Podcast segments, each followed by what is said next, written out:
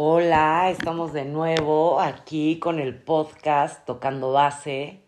Vamos a hablar de un tema súper fregón, que es la neta del tema de la ansiedad. Aquí está mi queridísima Liz. ¿Cómo estás, Liz? Hola, ¿qué tal? Buenas tardes, noches, días, la hora en la que nos estés escuchando aquí con el tema de la ansiedad. Me da risa porque justo cuando hay ansiedad ya no sabes si es de día, de noche. y, y también no, que sepan que igual y nos habíamos ausentado un poquitito por el tema de vacaciones. Claro, Navidad. Navidad, este, todo este rollo, y aparte también hemos tenido una carga de trabajo bastante importante. Y creo que ahora que hemos platicado Liz y yo, y nos hemos contado algunas cositas nosotras, con este tema de la ansiedad que que es lo que platicábamos, ¿no? O sea, como que tú con uno con el tema de la ansiedad es como tú te metes a Google o a cualquier lugar y te van a explicar la ansiedad desde un tema médico. Y aquí lo queremos abordar desde lo que realmente es, como para un ser humano, lo que vivimos tú y yo, con cómo manejamos el tema de la ansiedad, porque también nosotras tenemos ansiedad, ¿no? Y entonces es importante que que podamos compartir esto con ustedes desde la neta de lo que es la ansiedad y cómo nos ha afectado y cómo afecta la ansiedad en nuestras vidas. Era como te decía hace rato, ¿no? Que creo que cada quien lo puede ir significando. Eh, sobre todo, para mí ha sido un, un trabajo de mucho autoconocimiento y autodescubrimiento de esos momentos y cuando se presenta en mí la ansiedad, ¿no? Te decía hace rato, tiene que ver cuando quiero sostener cosas que ya no puedo sostener. A ver, pero como que, a ver, dame un ejemplo. Un trabajo, una relación, eh, un evento, este, una tensión económica. Es, como cuando me quedo apegada a que algo siga sucediendo. Claro. Cuando ese ciclo con esa experiencia, esa persona, ese lugar, ese momento, ya se acabó. Y me aferro a que continúe existiendo. Y ahí es cuando vienen unas crisis. O sea, para mí es como como el estar estire y estire y estire y estire una liga, pues claro que tarde o temprano reviento en síntomas, ¿no? En síntomas que en mí, no, porque eh, eh, entiendo y he escuchado que en cada persona es diferente, pero en mí, cuando revienta la liga, cuando ya sostuve por más de un mes un pensamiento o, una situación, una experiencia, en mí viene una fatiga crónica cañoncísima. También en mí. Híjole que ya de ahí puedes brincar bien fácil a una depresión. Claro. O sea, en esa sobreexigencia, cuando revienta la liga, no, todo me pasa. A mí también. Todo me pasa. Y, mira, chistoso con este tema de la fatiga crónica, que eh, también lo hemos estado platicando. A mí me pasa algo muy similar, pero a mí lo que me pasa es que cuando yo entro en un tema de ansiedad, es porque les, claramente le estoy dando este, muchísimas vueltas a este pensamiento, sentimiento, emoción, pero es una emoción donde yo quiero controlar. O sea, es como, no me está funcionando esto, entonces, ¿qué tengo que hacer? Y entonces, y entonces pongo 80 mil escenarios y a mí lo que me pasa con mi ansiedad es que yo me voy a pensamientos de enfermedad míos, catastróficos, como ya me está doliendo el pecho, no manches, me va a dar un infarto, no estoy respirando bien, estoy, y entonces claro, como llega esta fatiga, sí me truena físicamente y ahí sí entran enfermedades, gastritis, colitis, no poder dormir, a mí me pega cabroncísimo cuando estoy estresada o tengo ansiedad, el no poder dormir. Y eso te lleva a otros círculos, ¿no?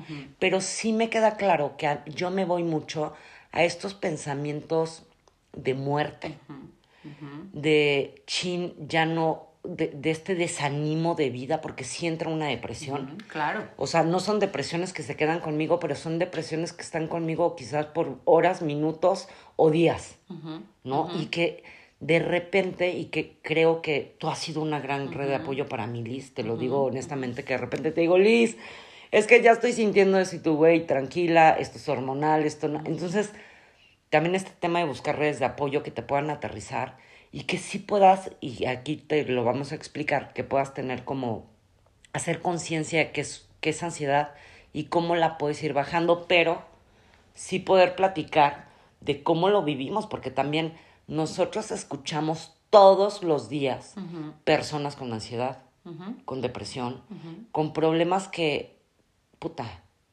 ni te imaginas. Y que esas ansiedades y esas energías de ese paciente sí se quedan con nosotros. Claro. ¿eh? Claro, incluso a mí muchas veces me han hecho la pregunta de, oye, ¿tú cómo le haces después? ¿No? después de esos días o después de esas sesiones. Hijo, siendo muy humana, hay veces que no me doy cuenta de la transferencia. Al otro día le sigo y le sigo y le sigo y le sigo. Pero hay veces que sí estoy como muy conectada conmigo, donde sí siento la sobrecarga y donde, y donde me cacho y me veo y me escucho en un tema de ansiedad, pues que ya absorbí. O sea, que aparte no era tuyo. Sí, no era mío. No era mío. Y me empiezan a dar miedo problemas que yo no tengo. Exactamente. Fíjate que ahora que eh, salí de viaje y también mil personas me han dicho, Gina, ¿cómo le haces para no engancharte, para no cargar temas que no son tuyos. Y yo siempre contestaba, no, hombre, o sea, yo no me quedo con nada, ¿no? Y ahora que estuve de viaje, que realmente fue un viaje que estuve en friega, pero que fue un viaje de éxtasis total para mí, ahí fue cuando me caché, que apenas fue hace unos pocos días. dije, Dios mío, sí, sí cargo cosas que no son mías. Me queda claro que en muchas ocasiones lo he sabido llevar, pero creo que muchas otras ocasiones no he sabido cómo manejar y cómo poner límites o cómo poderme sanar de una ansiedad que no es mía y que no me corresponde. Y el chamán la otra vez me dio un consejo que se me hizo buenísimo, que me dijo, Gina, todos los días después de sesiones largas y pesadas, porque tú y yo trabajamos ocho horas, nueve de chinga, es métete a bañar con agua, con, métete a bañar, obviamente con agua, pero métete a bañar con granos de sal y te haces una limpia. Y todo lo que no sea tuyo, entonces te raspas, te, te, te, haces una exfoliación con la sal y con el agua y decir, esta energía no es mía. Y neta, Liz, la verdad es que he sido poco constante con eso, pero cuando lo he hecho me ha funcionado. A ti y a mí nos encanta la playa. Y nos encanta la playa por el mar, porque nos limpia. Sí, era lo que te iba a decir. O sea, yo cuando ya me siento sobrecargada, hoy ya no lo pienso dos veces. ¿eh? Agarro y me voy, aunque sea dos días. Porque ya es como una necesidad también corporal. Sí. Si lo, ¿Estás de acuerdo que si lo dejas pasar evoluciona el síntoma y cada vez los pensamientos son peores, catastróficos. Bueno, hasta que llega un punto que topa solo o alguien te baja, que, que yo soy de la idea de nadie bajamos solos de la ansiedad, o sea, sí te tiene que acompañar alguien como a cuestionar un poco ese tipo de pensamientos irracionales. Irracionales. Eh, sí tiene que haber alguien cuestionándote. Sí, o sea, creo que le acabas de dar, Liz. O sea, o sea, aquí, y quédense con esto, con lo que dice Liz, para que, para nosotros solos está muy cabrón, está casi imposible, pero se puede.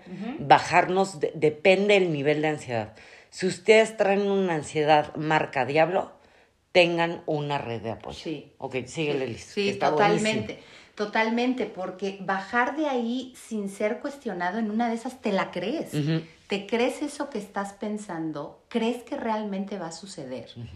Y bueno, en mi experiencia empieza a suceder. O sea, sí empieza a suceder. Si empiezo, eh, porque acabo de terminar una relación, naturalmente estoy tronado, eh, pero pues ya de ahí me brinqué al pensamiento de que ya me voy a quedar siempre solo y entonces sigo alimenta y alimenta ese pensamiento y entonces madres, güey, sí, sí pasan dos años y yo me sigo viviendo solo.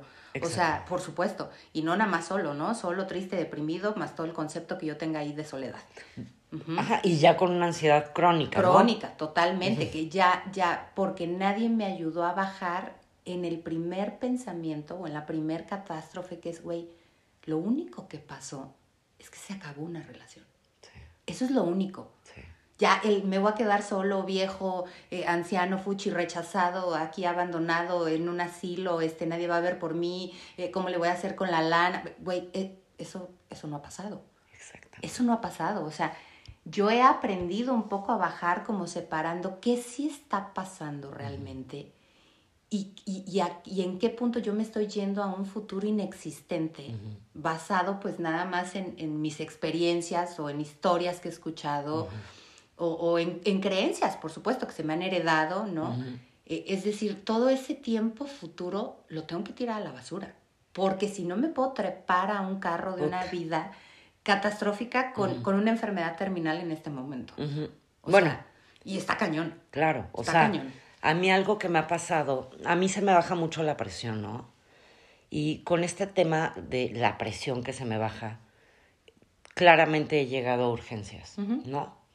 Porque empiezo con taquicardia, siento que me muero, este, bla, bla, bla, bla, bla.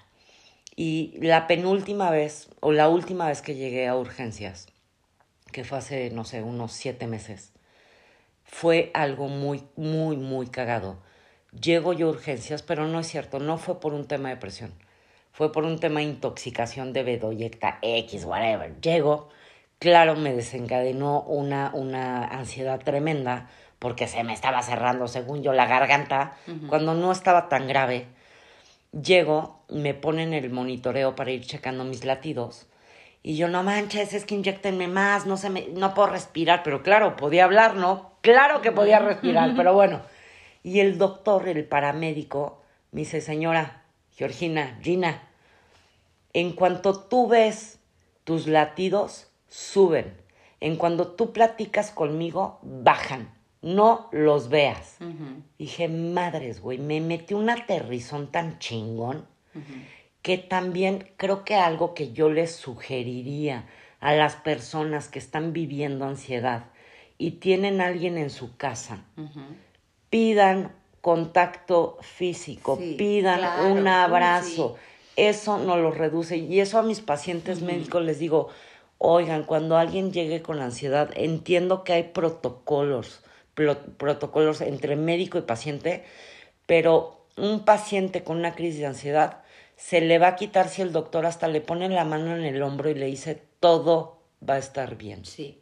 Sí, acabas de dar creo que con, con otro punto clave, ¿no? Uno sí es ser acompañado y cuestionado, como decíamos, de esos pensamientos eh, irracionales y la separación tan importante de lo que sí está sucediendo y de lo que solo sucede en tu mente. Y otra definitivamente es el, el, el, la búsqueda del afecto, la contención en el contacto. Eh, lo que pasa es que, Gina, creo que siento que muchos nos atoramos cuando es el momento de pedir. Sí pedir una plática, pedir una escucha, eh, pedir un cafecito, eh, regalarme esa hora y decir, no, ahorita prefiero mejor hablarle a una amiga y contarle esto. Eh, llorar. Llorar, dormir. Y como no lo hacemos, y como de pronto sí no creo que estemos como tan preparados como sociedad para dar contención a episodios de ansiedad, como en Estados Unidos, ¿eh? que hay contención en los panic attacks. O sea, realmente la gente sabe contener en la calle con un abrazo, con te traigo un refresco, eh, te traigo un vaso de agua, quieres contarme algo, o sea, igual no, no, no, te voy a dar un feedback, pero, pero me puedo sentar contigo aquí en la banqueta. Y bueno, y en un tema de ansiedad ya tan grave, no necesitas un feedback. Sí, no. O sea, necesitas simplemente que estén contigo. Sí, claro, claro, que, que solo estén como, como al servicio de la escucha y, y de no estar juzgando la locura que está transitando allá arriba. Y mira, acabas de decir algo muy fregón la ansiedad es una locura. Una locura. Una locura. Porque también sientes que te vuelves loco, güey. Y cuando pasa el tiempo y miras esas crisis para atrás, ya cuando pasan a lo mejor dos, tres años de un episodio fuerte de crisis, hijo, pues hasta te ríes. Dices, güey, qué pedo, qué andaba pensando, ¿no? Yo te decía ahorita, mis peores crisis tenían que ver con que a la chingada, yo no debería de estar viviendo aquí, ya debería de estar en otro lado, ya me voy a ir, pum, eh, compro vuelos, tal, tal y no lo hago, güey. sí. Y tres años después digo, qué pendeja, güey. O sea, llegué a, gastar dinero, eh, a mover muchas cosas desde los impulsos no contenidos. Claro. Porque no había alguien como cuestionándome, ¿no? Y creo que esto también va para mucha gente que, que ha tenido pues eh, la oportunidad, la fortaleza, la experiencia, como le quieran llamar, de vivir solos. Sí hijo, no hay quien te contenga en esos arranques. No hay. De, de, de, me voy a ir y a la chingada y voy a renunciar y eh, voy a dejar a mi pareja y o sea, puro arranque. Que, no, que, que, no, está mal, que en ese momento es la fuerza de la energía. Es, es, la fuerza precisamente, toda esa electricidad que hay en el cuerpo, pero que pasado el tiempo dices, pinche arranque, me salió más caro, güey, que haber ido a terapia. Sí, claro. O que haberle llamado a una persona en, en, ese, momento, ¿no? Y pedir ayuda. Sí, sí. Porque creo que cuando estamos ansiosos, lo mejor que puedes hacer es pide ayuda. Sí. O sea, todos, todos, no hay persona en este mundo y que se les quede grabado esto, que no haya vivido y no vaya a vivir ansiedad. Ajá, claro. Y más en estos momentos que la pandemia nos vino a dejar como tatuados este tema de ansiedad, porque este tema de ansiedad lo vivimos dos años, lo seguimos viviendo, o tal vez un año, pero fue un año constante de escuchar muertes, enfermedades, hospital, no hay lugar, comida, poco dinero, puta, no era una, una sola cuestión, eran millones de cuestiones que el día de hoy, lo que platicaba hace ratito contigo, mi consultorio está a reventar por temas de depresión y ansiedad. Y me puedo conectar fácilmente el día de hoy con mis pacientes porque yo, Gina, también lo he vivido. Yo no estoy exenta por ser psicóloga a no vivirlo. Sí, claro, claro, no. Incluso creo que, que, estás más propensa. Puta, es lo que estamos platicando. Sí, a ver, más propensa. Liz y yo, y, esta es la neta, estamos hablando de la ansiedad, de cómo lo hemos manejado, cómo nos ha afectado. Liz, estamos sumamente propensas tú y yo a los ataques de ansiedad. Claro, por supuesto. Por supuesto. Y, y la verdad es que la única mm, diferencia es que cuando la vas conociendo, pues la aprendes a pechugar, a atender, escuchar, a pedir, todos estos puntos que estamos diciendo. Es la única diferencia. Pero eso no significa que deja de suceder, ¿no? O sea, mi gusto va a seguir sucediendo. Cada vez que hay cambios importantes, cada vez que se requiere mm, salir del confort o cada vez que se requiere entrar a, a, un nuevo espacio o a una nueva relación o a una nueva experiencia. O sea, yo tengo muy entendido que ahí va a estar. Como, como una información que un día se puede despertar. Que hoy tengo un poquito de más herramientas y la sopeso mejor, bueno, pero eso no significa que siempre la libre. Exactamente. Y, y si eso reconociera a toda la gente con humildad, estaríamos en otro mundo haciéndole frente a estas necesidades emocionales. Claro, y aparte como dice, y nos apoyaríamos como sociedad, es decir, no tiene nada de malo tener ansiedad, porque quizás contenemos tanto la ansiedad que llega a otros términos de depresión, de otras enfermedades, mil cosas más, tomar arranques estos, impulsivos muy pendejos. Pero si empezamos a reconocer la ansiedad como algo normal, porque es un sentimiento normal, todos lo tenemos, y podernos acompañar. Entonces quizás si tú llevas 10 minutos con ansiedad y tú le hablas a tu red de apoyo, se te va a quitar a los 15 minutos. Sí, fíjate, quiero contar una experiencia que, que, que, es abierta para todos un día si vemos, podemos. Esa es la realidad. Cuando ves, puedes hacer algo. Una vez estaba yo en Liverpool, en los vestidores, probándome una blusa, y escuché que en el vestidor de al lado eh, una chava estaba llorando. En, en, en, silencio, de esos llantos silenciosos. Bueno, una mujer, ¿no? ¿no? No estaba yo segura qué edad tenía. Claro pero algo conectó en mí eh, de decir, güey, alguien aquí al lado ocupa algo. Claro. Que no sé. Ajá, o sea, no sé si le doy el estómago, algo, está mal. Y yo decía, es domingo, yo no tengo ganas de trabajar y adentro de mí esta parte no seas pinche metiche, eh, no te metas, no te están... Pero, no pude como, como no evitar. Bueno. Salí del vestidor. Te dedicas a eso, Claro, claro. Y toqué y le dije, oye, ¿todo bien? Wow. ¿Te puedo ayudar en algo? wow entonces abre esta mujer la puerta, eh, sentada, sin blusa, ¿no? Estaba midiendo ropa, y, me dice, es que acabo de terminar una relación y, me entró un llanto desesperado, no, no, no me pude contener. Y entonces, bueno, Qué hermoso. yo pues ya invadiendo la intimidad, porque pues ella en ropa interior, ¿no? Me, senté también en la banquita del vestidor y, y le dije, si quieres te escucho sin decirle quién era yo, nada. O sea, no dije, pues si quieres te escucho. Y, pues ya me senté Y, bueno, ya me empezó a platicar como por 10 minutos, porque la verdad no fue mucho hasta que ella sola cayó en conciencia, que estaba en ropa interior, que fue muy chistoso, ¿no? Y, y en ese momento ya como que reaccionó y me dijo, gracias, está pasando, ya está pasando. Qué belleza. Sola cayó en 20 que, que lo único que escuchaba era que en ese momento que le acababa de pasar esa situación, que creo que tuvo que ver con una llamada, un mensaje que pasó en ese momento, que se reafirmó la experiencia en ese momento, pues estuve yo ahí al lado. Hijo, cuando salí de ahí, yo dije, ¿cuántas veces yo llegué a estar así, en un elevador, en un baño, en un restaurante, en una sala de cine?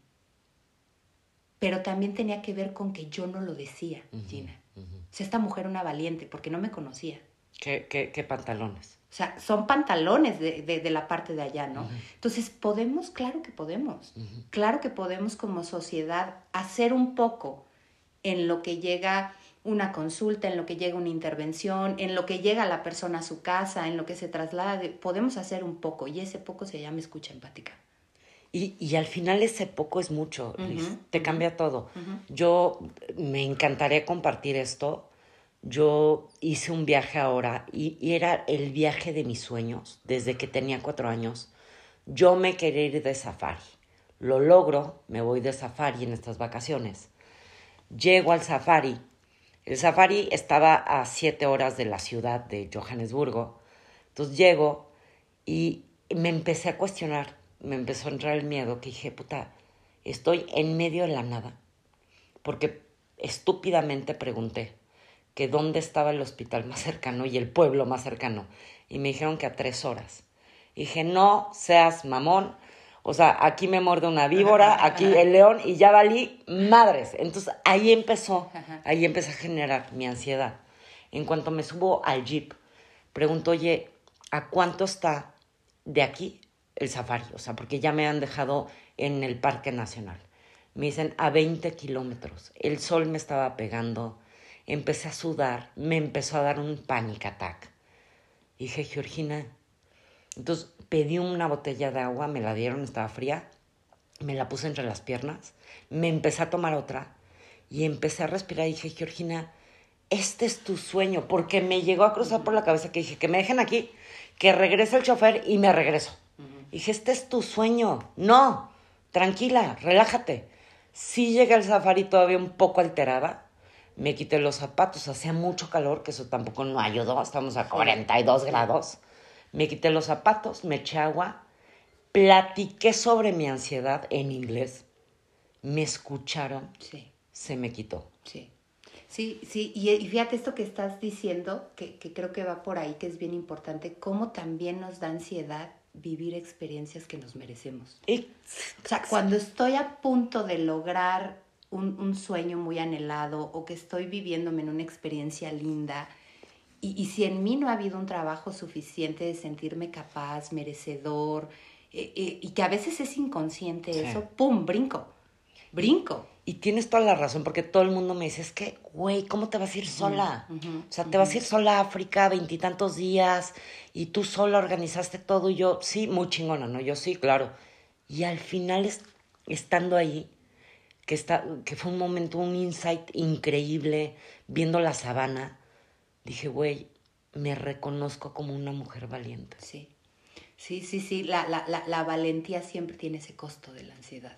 Sí, entiendo perfectamente. O sea, la, valentía siempre lleva a, a, a, brincar la ansiedad, a brincar ese miedo, a brincar esa posibilidad de, de tener una vida diferente, que creo que hoy es hacia donde apunta un poco la filosofía de vida, ¿no? A arriesgarse a vivir cosas diferentes, relaciones diferentes, vocaciones diferentes, salir de los parámetros y está bien, e, eso está muy bien, eso yo no lo juzgo. El, asunto es saber manejar la ansiedad que implica la valentía. Y exacto, y este tema de valentía con la ansiedad es atrévanse a pedir ayuda. Sí. Atrévanse, atrévanse a decir sí estoy ansioso, no voy a permitir que mi ansiedad crezca más. Necesito redes de apoyo, porque no nada más es una, son muchas. Muchas. Porque quizás tú le marcas a esa persona y no va a estar, o quizás en tu casa pides un abrazo y no te lo van a dar, y no lo tomes personal. tienes que atreverte a pedir ayuda. Sí, tal cual, tal cual. Y creo que con eso, eh, bueno, pues si te sirve de algo y si encuentras algo eh, en este podcast, utilízalo como un recurso. Es como, no te preocupes. Hay muchos momentos que son solo transitorios, no permanentes. Ya cuando es algo más permanente, bueno, también hay otras soluciones, ¿no? En las que no me voy a meter, pero cuando es transitorio, cuando tiene que ver con una experiencia, ábrete a la posibilidad de, de, pedir, de ser escuchado, de ser abrazado, de ser acompañado, ¿no? Y yo creo que nos quedamos con esto, ¿no? O sea, permítanse aceptar lo que están viviendo, más no quedarse ahí. Como dice Liz, la ansiedad es transitoria. La ansiedad no se queda, ¿eh? No. Sí nos pueden disparar de repente asuntos, las, la vida, los eventos, pero acuérdense que la ansiedad es transitoria y va a ser más leve si sabemos pedir ayuda. Sí. Cerramos con esto. Cerramos con esto. Un abrazo. Un, abrazo muy fuerte para todos los que traen ansiedad. Es entendible, platíquenlo, llórenlo y nos vemos en el siguiente podcast. Gracias, bonita tarde, mañana o noche. Un beso. Bye. Bye.